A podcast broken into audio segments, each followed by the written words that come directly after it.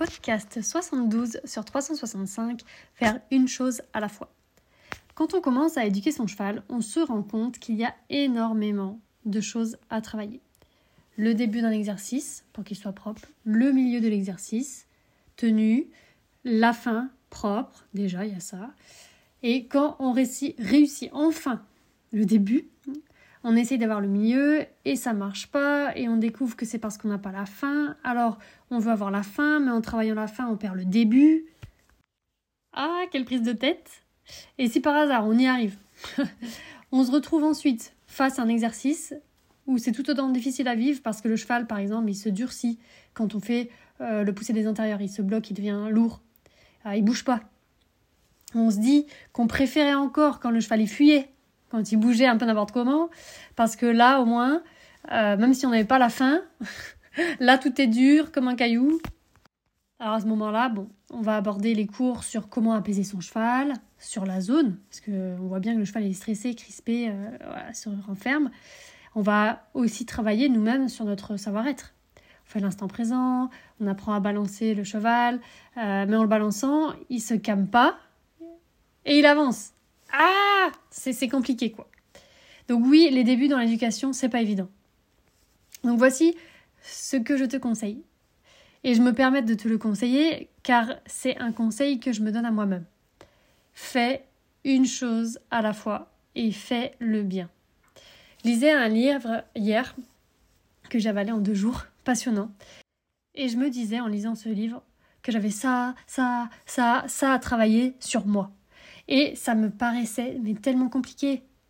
Alors je me suis dit, non, bon, je vais faire une seule chose à la fois. Et quand j'aurai maîtrisé, donc là par exemple dans le livre c'était l'art de séparer les tâches, donc y a un des points que j'ai à travailler, je passerai à l'autre chose que j'ai à travailler.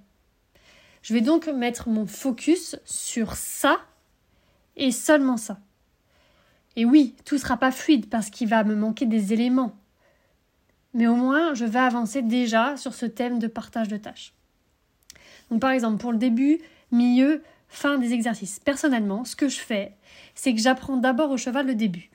Je veux un début propre. Donc quand je sens qu'il est passé en acceptation dans le début, bah seulement après je fais la suite. Donc milieu et fin. Donc concrètement, comment ça se passe?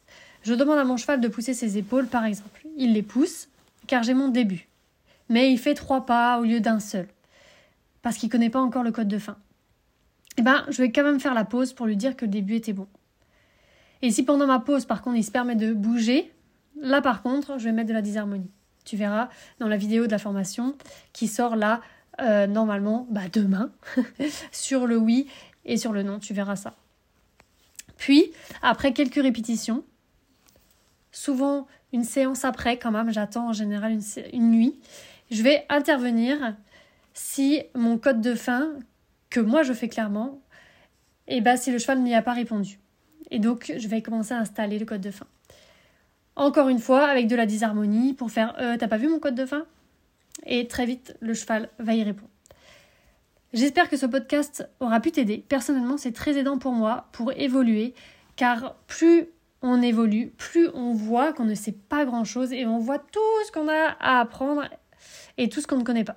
Alors plutôt que de rester dans l'ignorance, personnellement, j'apprends petit à petit. À demain